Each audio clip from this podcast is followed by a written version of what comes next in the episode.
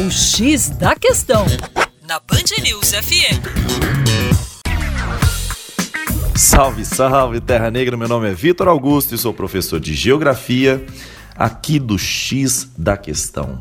As Farc, Forças Armadas Revolucionárias da Colômbia, anunciaram no dia 15 de agosto que manterão a sigla a partir do momento que continuarem não como um grupo armado revolucionário desejando a introdução do socialismo, mas sim como um partido político e por isso passarão a se chamar Força Alternativa Revolucionária da Colômbia.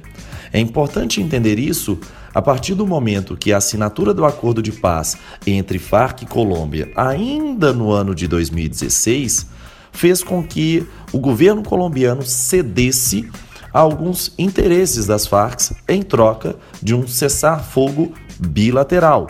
As Farc anunciaram a entrega de suas armas, entregaram o último container de armas e, portanto, atualmente representam uma força desarmada e pacífica.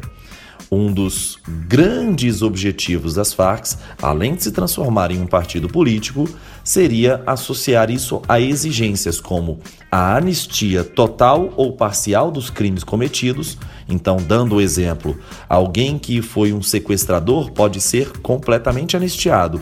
Um assassino pode ser parcialmente anistiado. E além disso, a cadeira obrigatória por dois mandatos consecutivos no Congresso. São no mínimo 10 cadeiras para os integrantes das Farc, tanto nas eleições de 2018 quanto nas eleições de 2022. O interessante ou triste dessa história é que, pelo fato de ser tão polêmico esse acordo de paz, uma parcela da sociedade colombiana não concorda com o fato de militantes, ex-militantes das Farc, serem anistiados. Isso acaba determinando o surgimento de grupos paralelos. Esses mesmos grupos paralelos estão assassinando antigos integrantes das Farc na surdina.